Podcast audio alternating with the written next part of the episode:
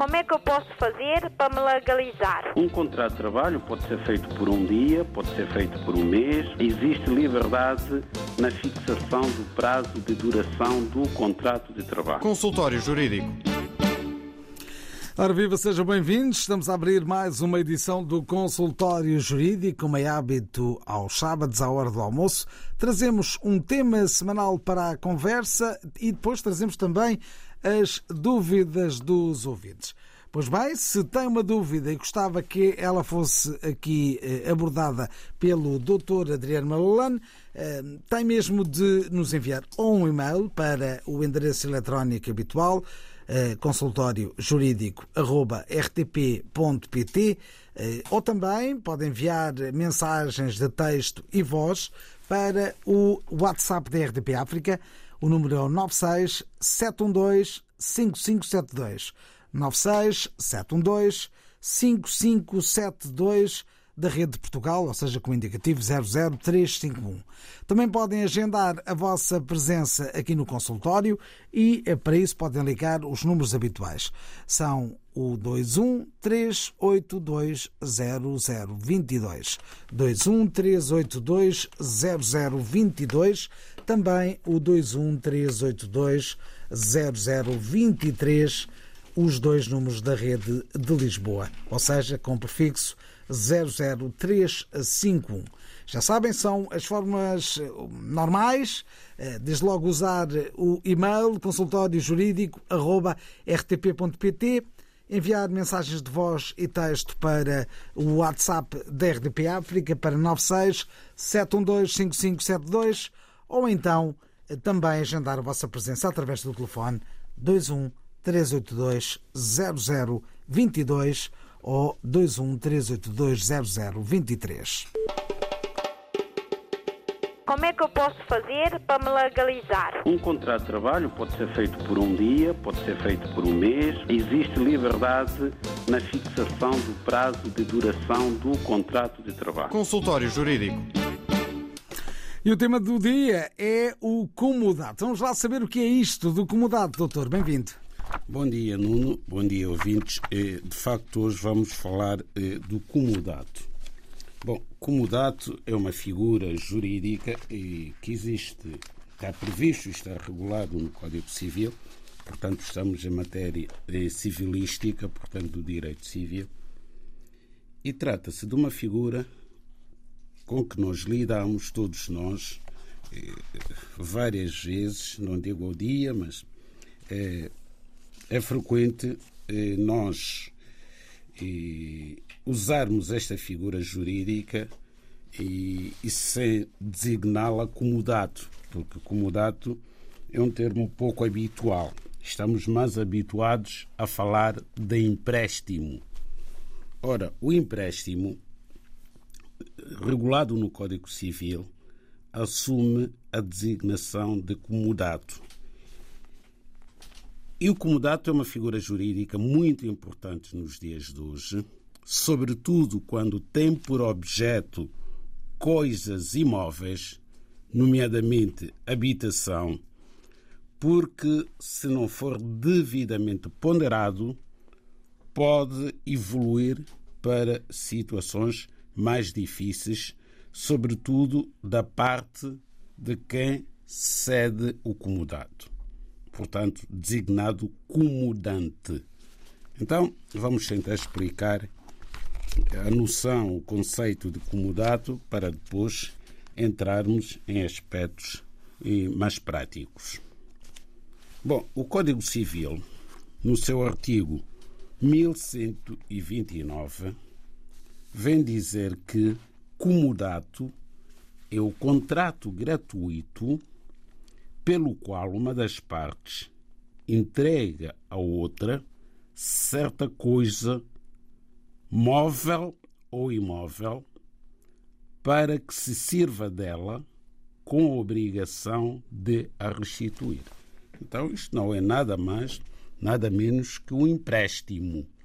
O empréstimo, por natureza, é gratuito. Nós estamos a falar dos empréstimos bancários. Isso é completamente diferente. Isso é um contrato de crédito. Aqui não.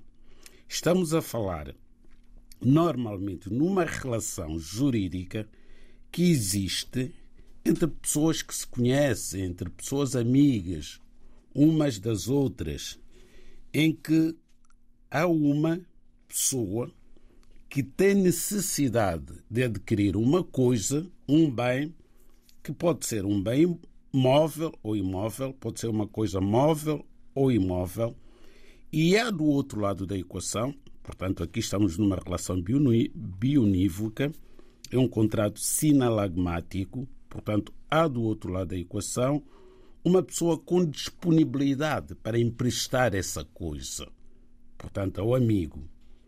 Então, quem empresta é o comodante. Quem recebe a coisa emprestada é o comodatário. Pronto, já temos estas duas figuras. Agora vamos ver o que é que acontece, de acordo com a lei. O comodato é gratuito, não é oneroso. Portanto, a pessoa que recebe a coisa emprestada recebe-a a título gratuito e com a obrigação de a restituir no fim do comodato. E o que é que acontece por vezes? Vamos agora ao prazo. O que acontece muitas vezes é que não se estabelece um prazo para a restituição da coisa. Isto pode vir gerar problemas no futuro e tem gerado problemas.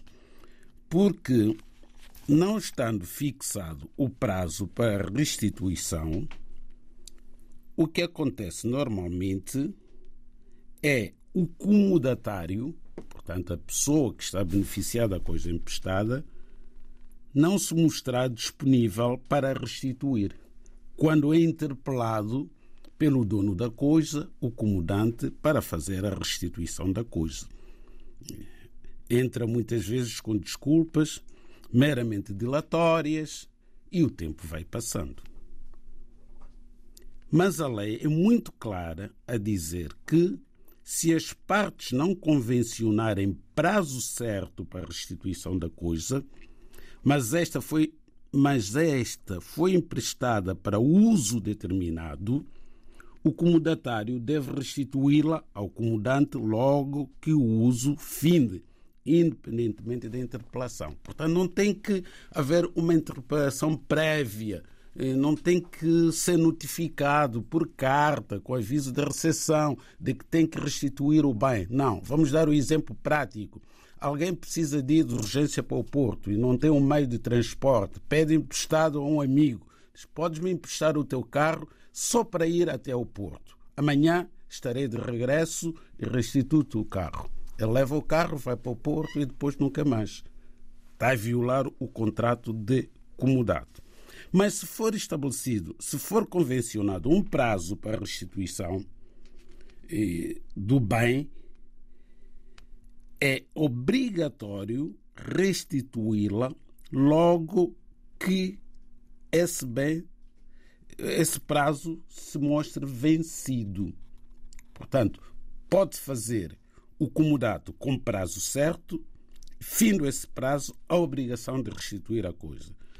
Pode-se fazer o comodato sem qualquer prazo e sem indicação, portanto, do uso concreto que se pretende fazer com o bem. Nesse caso, nesta terceira hipótese, também não é obrigatório haver interpelação prévia, o bem tem que ser restituído a todo o tempo. Ora, os problemas surgem sobretudo em relação aos bens imóveis, nomeadamente casas de habitação, porque ao mesmo tempo que o proprietário comodatário pretende única e exclusivamente emprestar a coisa, também, por vezes, tem interesse em que o comodatário vá pagando qualquer coisa pelo uso da coisa emprestada. Está tudo estragado, porque podemos estar a entrar no contrato de arrendamento que tem regras próprias e se o comodatário não estiver de boa fé, percebendo que houve ali um erro, aproveita-se desse erro e não devolve o bem senão no âmbito de um contrato de arrendamento que pode considerar-se, quando for analisado juridicamente, ter sido feito por prazo indeterminado. E aí são problemas sem fim. O consultório jurídico da RDB África está cada vez mais perto de si. Envie as suas dúvidas ao Dr. Adriano Malalane através do e-mail consultóriojurídico.rtp.pt e ouça as respostas ao sábado ao meio-dia na RDP África. Consultório Jurídico. Estamos aqui para ajudar. Estamos aqui para ajudar. Daqui a instantes vamos começar a responder aos nossos ouvintes, tanto aqueles que já enviaram e-mails eh, para consultóriojurídico.rtp.pt, como aqueles também que já enviaram mensagens para o WhatsApp. O número é o 96 712 5572. Como é que eu posso fazer para me legalizar? Um contrato de trabalho pode ser feito por um dia, pode ser feito por um mês. Existe liberdade na fixação do prazo de duração do contrato de trabalho. Consultório Jurídico. Vamos então começar a responder aos nossos ouvintes. Olha aqui o e-mail enviado por Américo Domingos que diz o seguinte. Em que situação é que o senhorio pode rescindir o contrato de arrendamento com o inquilino? Se o, se o senhorio precisar da casa para habitação própria, pode ou não rescindir o contrato em vigor? É essa a pergunta que fica da parte de Américo Domingos. Pois bem, eh, voltamos ao contrato de arrendamento. Esta matéria é extremamente complexa e gera sempre muita controvérsia mesmo nos tribunais, uma vez que tem havido várias alterações, portanto, a lei do arrendamento não tem estabilidade. E todos os governos, quando tomam posse, uma das primeiras coisas que fazem é alterar a lei do arrendamento e também, já agora, a lei de estrangeiros. Bom, a denúncia de, do contrato pelo senhorio pode ocorrer se o contrato for um contrato com prazo certo. Então, o senhorio só pode denunciar este contrato com prazo certo, decorrido o prazo previsto no próprio contrato. E para isso usa uma figura jurídica chamada oposição à renovação de contrato com prazo certo para habitação pelo senhorio. E há prazos para apresentar essa oposição. Isto é, antes de vencer o prazo certo estabelecido no contrato, o senhorio tem que estar atento à aproximação desse prazo e previamente manifestar a sua oposição à renovação, senão o contrato renova-se por período igual de forma automática. Então são 240 dias o prazo eh, se o prazo de duração inicial do contrato for igual ou superior a seis anos. Portanto, tem que ser com 240 dias de antecedência se o contrato de arrendamento com prazo certo tiver uma duração igual ou superior a seis anos. De seis anos para frente são 240 dias. São 120 dias de comunicação prévia pelo senhorio se o prazo de duração do contrato for igual ou superior a um ano inferior a seis anos, 120 dias. E são 60 dias se o prazo de duração inicial do contrato for igual ou superior a seis meses inferior a um ano. No que diz respeito à denúncia do contrato pelo senhorio e por necessitar do imóvel para a sua habitação, a lei vem dizer que o senhorio pode, de facto, denunciar o contrato de duração indeterminada em caso de necessidade de habitação pelo próprio ou pelos seus descendentes em primeiro grau, que são os filhos, por conseguinte. Portanto, estamos perante um contrato de duração indeterminada, porque se o contrato tiver prazo certo, tem que esperar pelo prazo para o denunciar, respeitando portanto, aqueles, aquele prazo de aviso prévio para fazer a comunicação para apresentar a sua oposição.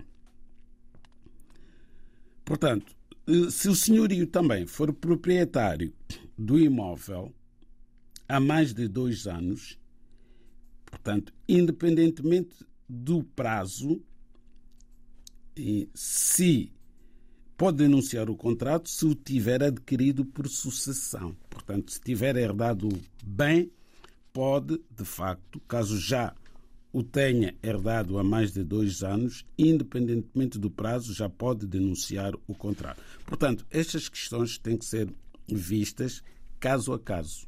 E tem que se analisar a situação concreta do senhorio, os termos em que fez o contrato com o seu inquilino, para saber se o pode denunciar e como, e como pode fazê-lo. O que me parece neste caso em concreto é que o nosso ouvinte coloca a questão um, com base de que eh, a habitação é de habitação própria do senhorio. Não, quer denunciar o contrato. Com esse argumento. Com esse argumento, exatamente. Portanto, para ele. Imaginemos que o senhorio precisa de uma casa para viver. Na prática é isso, não é? Exato. E, e se isso é, é razão suficiente para a denúncia do contrato. Sim, está previsto na lei. Pode denunciá-lo se não tiver habitação, uma outra habitação, na área da Grande Lisboa e nos conselhos limítrofes. Há um, o mesmo se aplica em relação. Há um raio? Sim, sim. área do Grande, Grande Lisboa e, e conselhos limítrofes. Quais são os conselhos limítrofes de Lisboa e Porto? Lisboa seria o caso de Almada, é limítrofe. Uhum. E, portanto, se, não, se a casa eh, arrendada se situar em Lisboa, mas o senhorio tiver outra casa em Almada, por exemplo, já não pode denunciar. Se tiver em Lisboa, não denuncia de todo. Porquê? Porque tem uma alternativa de habitação no Conselho onde a casa se localiza. E, e no caso de, eh, dessa habitação estar em nome de uma empresa dele? estiver em nome de uma empresa. Já não é válido esse argumento. Já não é válido porque ele não é proprietário. A empresa é uma pessoa jurídica diferente da pessoa do dono da empresa. Os NIFs são completamente diferentes. Nem que ele seja dono da empresa. Sim, sim, mas dono da empresa pode ser assim. São duas personalidades jurídicas duas diferentes. Pessoas. E vamos ver com quem foi feito o contrato. É preciso que o contrato tenha sido feito pela empresa com o inquilino e não com o dono da empresa. Ou seja, há muitas nuances nesta história. Ah, só que normalmente as pessoas, quando vão fazer os contratos de arrendamento, não pensam nisso. Só mais tarde é que vai precisar da casa e vamos ver a casa está em nome da pessoa que está a precisar da casa, né? não tem nenhuma empresa, mas também pode ser denunciada pela necessidade de habitação para o filho. Também isso é verdade. É preciso ver se o filho, um filho que já cresceu, tem 18 anos, quer ir viver eh, longe dos pais, pode o pai, que é o senhorio, denunciar o contrato com o inquilino e alegando que a casa é para o seu filho, mas tem que fazer a prova através da certidão de nascimento, da pessoa que for habitar. Mas não é resolver o contrato alegando que o filho é que vai viver e no dia seguinte já tem um inquilino. Isso não. Isso já estamos a violar a lei. O consultório jurídico da RDB África está cada vez mais perto de si. Envie as suas dúvidas ao Dr. Adriano Malalane através do e-mail consultóriojurídico.rtp.pt e ouça as respostas ao sábado ao meio-dia na IRTP África. Consultório Jurídico. Estamos aqui para ajudar. Gostava de acrescentar algo ainda a esta análise? Sim, até porque tem acontecido, são situações que estão a acontecer com muita frequência ultimamente em Lisboa e não só. E são contratos que foram feitos há 10, 15 anos por aí, e com um valor de renda relativamente baixo, mas estava de acordo com a inflação à data em que esses contratos foram celebrados. Os senhorios eh, apercebem-se que hoje o mesmo imóvel podia ser arrendado e com uma renda duas ou mesmo três vezes superior à renda que foi estabelecida entre as partes e entram com uma proposta um bocado desonesta. Eh, tentam eh, negociar com o inquilino para, eh, portanto, cessar o contrato hum, com a promessa de que vão celebrar um novo contrato com uma nova renda, obviamente, e que o inquilino assim não tem que ir procurar uma outra casa para arrendar.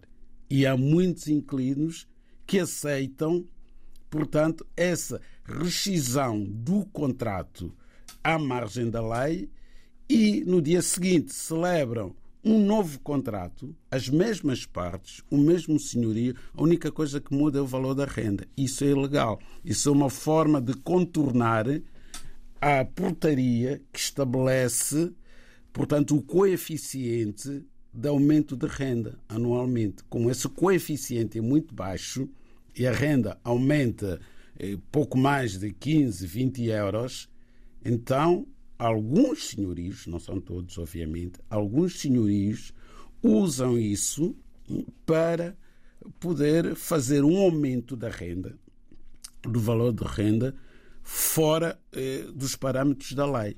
E as pessoas que não se informam sobre os seus direitos, aliás, é curioso, sobretudo entre cidadãos de origem africana, celebram contratos sem perceber rigorosamente nada do que está no contrato e vão só pelo nome. Isto é um contrato de arrendamento ou isto é um contrato de comodado. O que é que significa?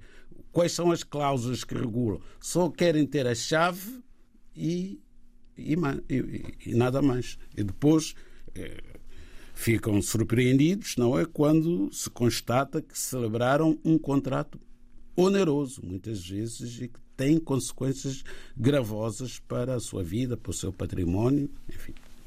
Bem, vamos continuar nesta edição de hoje do Consultório Jurídico, agora para um, ouvirmos aqui a história de Infali Jassi, eh, que diz o seguinte: Fomos contratados para trabalhar com o contrato de trabalho sem termo. Acontece que trabalhamos um mês, regularmente, sem faltas, e também fomos pontuais.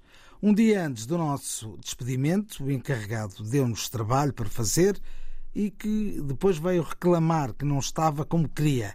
Corrigimos e, mesmo assim, no dia seguinte, mandou-nos para casa, ou seja, despediu-nos da empresa. Agora pergunto se é correto o que ele fez e o que devemos fazer. Muito obrigado. Obviamente que não, que não é correto. tinha que haver uma motivação, tinha que haver uma causa e tinha que ser justa causa para estes trabalhadores serem dispensados, porque o contrato é um contrato de trabalho sem termo, logo são efetivos. Tem que haver um processo? para o despedimento? Sem dúvida. Tem que haver, primeiro, justa causa, um processo disciplinar e tem que ser notificado de um processo disciplinar. O processo disciplinar é sempre escrito, nunca pode haver um processo disciplinar verbal. Então, falta aqui o processo disciplinar. Portanto, se este despedimento for impugnado em sede própria, isto é, em Tribunal de Trabalho, estes trabalhadores ou serão reintegrados na empresa ou serão indemnizados. Acontece que, eh, tratando-se apenas de um mês de trabalho, também não há grande indemnização. Sem dúvida que não há. Sem dúvida que não há. O ideal era bater-se pela reintegração, mas o, o patrão pode não aceitar a reintegração e optar por pagar uma indemnização, que é o que acontece na maior parte das vezes. Não é obrigado a reintegrar? Não é obrigado, ninguém pode ser obrigado. E também, por vezes, é melhor receber a indemnização do que aceitar a reintegração, porque no dia seguinte, e depois há, há um comportamento, pode haver aí uma cilada, e, e vou, aí é que vai cometer já um, uma, um erro com alguma gravidade, prejudicando a empresa e é despedido já com justa causa. Portanto, é reintegrado para se preparar o processo disciplinar como deve ser. Como é que eu posso fazer para me legalizar? Um contrato de trabalho pode ser feito por um dia, pode ser feito por um mês. Existe liberdade na fixação do prazo de duração do contrato de trabalho. Consultório Jurídico. Muito bom dia. Agora mais palavras que chegam através de e-mail. Palavras da Nofre Pontes, residente em França, eh, que diz o seguinte. Uh, sou português, uh, só português, dá origem neto de português. Tenho, vamos lá ver se consigo interpretar bem. eu sou português, seja neto de português, tenho uma filha de 7 anos em São Tomé e fiz pedido de nacionalidade no registro de Lisboa. Mas isso leva muito tempo. Enquanto isso, eu queria saber se há outro meio eh, para que eu possa trazer a menina para a França. Eu vou a São Tomé, ficarei lá 30 dias. Será que terei a oportunidade de trazer a, a menina para a Europa, neste caso para a França? Penso que ficou mais ou menos eh, clara a posição. Sim, sim. Vamos responder a esta última pergunta, porque a primeira é, também não é uma pergunta, é uma afirmação. Diz ser português, é neto de portugueses, tem uma filha. Então, se é português, este senhor, e por ser neto de portugueses, esta filha é portuguesa, não é? Porque ele é português com nacionalidade originária. O neto de avô português fica português com a nacionalidade originária. Mas neste momento não é. Ou seja, ela neste momento deve ter nacionalidade. Uh, a menina não, não tem nacionalidade portuguesa. portuguesa mas sim. é portuguesa. Mas, ele, mas, o que ele pergunta é: pode ir a São Tomé, estar lá 30 dias e, e trazer, e trazer a menina como. Sim, sim, sim, como filha. Como filha? É? Pode, tem que ir à Embaixada de França em São Tomé e Príncipe pedir o visto, que é muito provável que lhe seja concedido, por aquilo que temos ouvido dizer em relação à dificuldade que é a França conceder visto a cidadãos africanos, mas sendo filha, beneficia do direito de levar a filha para a França. Mas também, esta menina pode ser portuguesa pelo pai, porque é uma questão da transcrição do nascimento. Por isso que eu digo, a menina é portuguesa, não tem cartão de cidadão. Tem que fazer a transcrição do nascimento dela para a ordem jurídica portuguesa para ser emitida uma certidão de nascimento portuguesa com a qual irá requerer passaporte português, cartão de cidadão português. Mas, de facto, ela é portuguesa, não tem eu registro dela na ordem jurídica portuguesa. Logo, o pai tem que fazer a transcrição da filha e não leva tanto tempo quanto isso. Sendo menor, é um processo urgente. Está dada a resposta ao ouvinte Onofre Pontes, está a residir em França.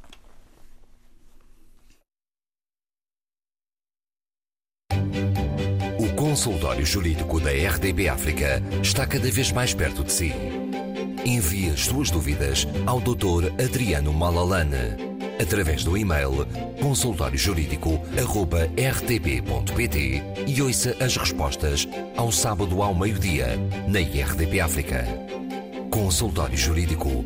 Estamos aqui para ajudar.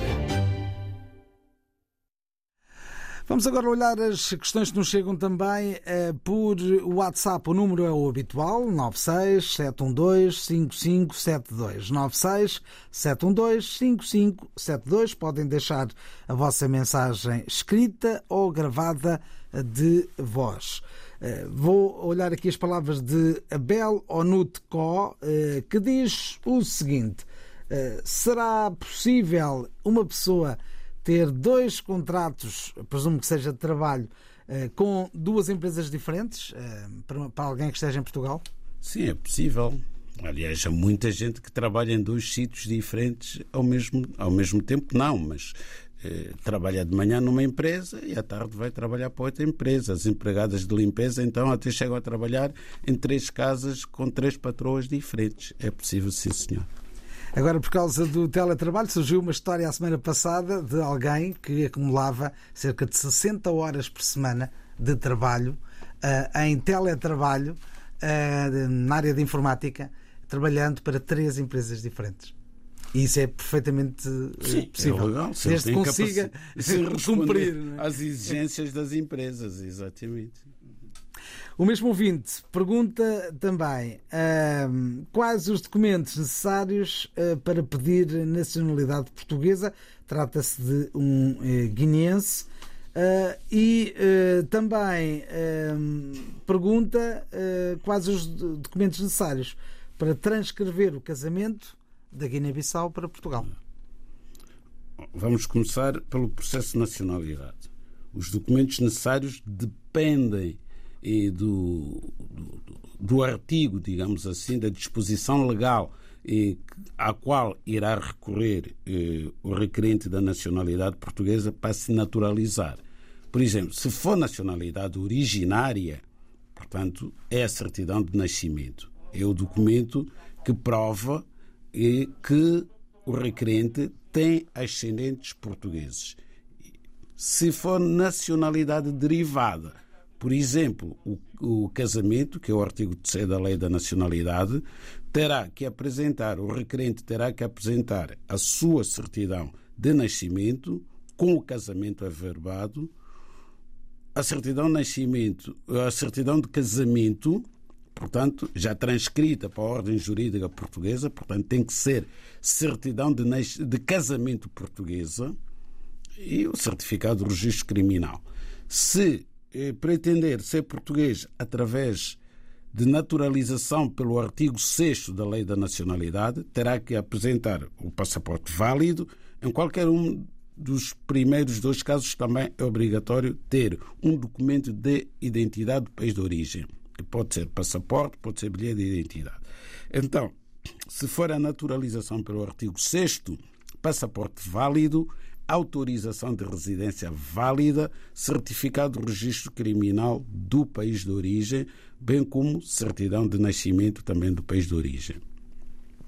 No que diz respeito à transcrição do casamento, então, só há transcrição de casamento quando um dos cônjuges é português e o outro é estrangeiro, e, e se o casamento tiver sido celebrado fora de Portugal, portanto, numa ordem jurídica estrangeira, terá que o cônjuge estrangeiro ter o casamento averbado no seu assento de nascimento, extrair uma certidão de casamento no país de origem, de nascimento no país de origem, onde consta o averbamento do casamento com cidadão português e apresentar o pedido de transcrição numa conservatória de registro civil em Portugal. O consultório jurídico da RDB África está cada vez mais perto de si. Envie as suas dúvidas ao Dr. Adriano Malalane através do e-mail consultóriojurídico.rtp.pt e ouça as respostas ao sábado ao meio-dia na IRTP África. Consultório Jurídico. Estamos aqui para ajudar. Estamos aqui para ajudar e por isso tentamos responder, na medida do possível, às dúvidas dos nossos ouvintes. É o que fazemos agora também, hum, ouvindo as palavras de Paulo Silva eh, que nos liga de Portugal. Paulo Silva tem raízes em Angola. Vamos eh, também recuperar aqui outras perguntas que nos têm chegado. Ehm, a questão formulada por um ouvinte que não se quis identificar é a seguinte: ehm, tenho o meu título de residência de CPLP a ser emitido e pergunto quais os benefícios e qual a forma de renovação a quem tem este título, se pode viajar para fora de Portugal, por exemplo? Bom, os benefícios eh, do título de residência CPLP, da autorização de residência CPLP, são os mesmos eh, de qualquer autorização de residência. Isto é, eh, o cidadão titular da autorização de residência CPLP está em situação regular em Portugal, pode exercer uma atividade profissional remunerado ou não, pode frequentar qualquer estabelecimento de ensino, oficial ou particular, em Portugal, tem acesso aos cuidados de saúde através do Sistema Nacional de Saúde, entre outros benefícios. No que diz respeito à circulação fora do espaço português, fora do, ter território português, este tipo de visto não permite essa circulação. Porquê? Porque não é um visto Schengen, não é uma autorização de residência normal, é uma autorização de residência CPLP que só é concedida aos cidadãos dos países de língua oficial portuguesa. E só permite, de facto, entrar em Portugal e viver em Portugal ou trabalhar em Portugal. Se pretender deslocar-se para outros países, Espanha, França, Inglaterra, terá que pedir o respectivo visto. Como é que eu posso fazer para me legalizar? Um contrato de trabalho pode ser feito por um dia, pode ser feito por um mês. Existe liberdade na fixação do prazo de duração do contrato de trabalho. Consultório Jurídico. Estamos quase a terminar a edição desta semana. Tento recuperar as palavras de Paulo Silva. Alô, boa tarde. Chamo Paulo Silva. Eu gostava de saber do Dr. Malalani se é possível requerer a nacionalidade para um, para um menor que tenha cá terminado o primeiro ciclo.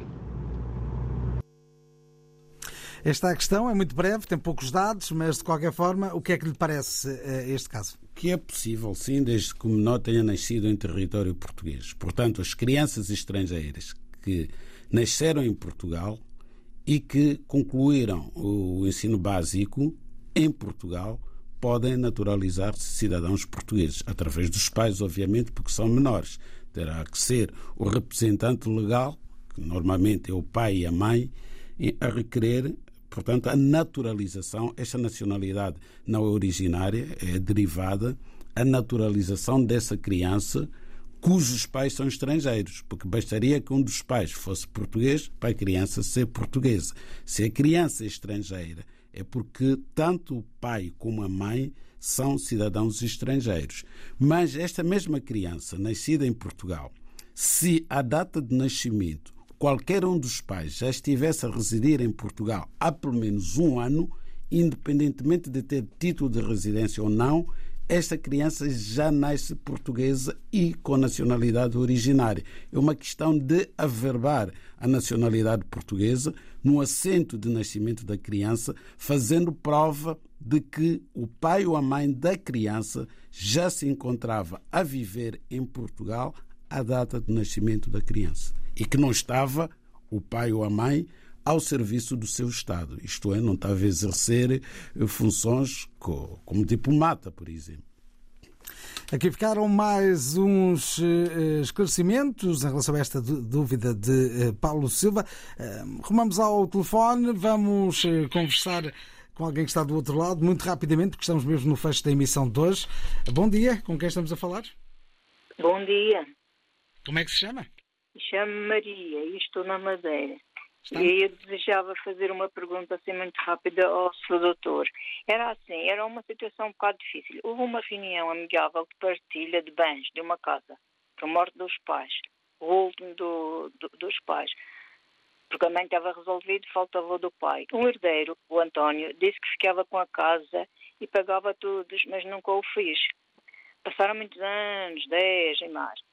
E o António nunca deu nada. O Manuel, um outro herdeiro e irmão, fez valer os seus documentos de compra e venda de pinhões que tinha comprado alguns dos irmãos e fazia metade da escritura e passou, metade da casa e passou uma escritura em seu nome. Tem a escritura neste momento, mas nunca tomou posse. A pergunta é: como já passaram muitos anos, neste momento mais de 30, o António nunca deu nada e o Manuel tem metade da casa. Se ele quiser legalizar e ficar com o restante da casa, é difícil porque já morreram a maior parte de, dos irmãos e o pior é alguns que estão no Brasil e Venezuela e ninguém sabe onde estão. Já morreram os, os herdeiros e, e alguns filhos, já têm netos. Pergunta é como é que se pode tomar posse e como pode regularizar o resto da para ficar com a casa toda. Muito obrigada pela atenção. Obrigado eh, por ter ligado. Eh, vou pedir telegraficamente uma opinião, não é coisa que se dê em 30 segundos, mas eu vou tentar. Doutor. Tem que haver uma habilitação de herdeiros. Aqueles que já morreram, os herdeiros que já morreram, são representados pelos seus filhos ou netos e depois faz-se no tribunal competente divisão de coisa comum. Portanto, só o tribunal é que pode resolver esta situação. Por isso é uma situação complexa, que demora algum tempo a resolver. De qualquer forma, ficou aqui a nota essencial de como se pode resolver este tipo de questão e que passa então por essa habilitação de herdeiros para começar esse processo. Não há tempo para mais. Assim estivemos no consultório jurídico desta semana. Como é que eu posso fazer para me legalizar? Um contrato de trabalho pode ser feito por um dia, pode ser feito por um mês. Existe liberdade na fixação do prazo de duração do contrato de trabalho. Consultório Jurídico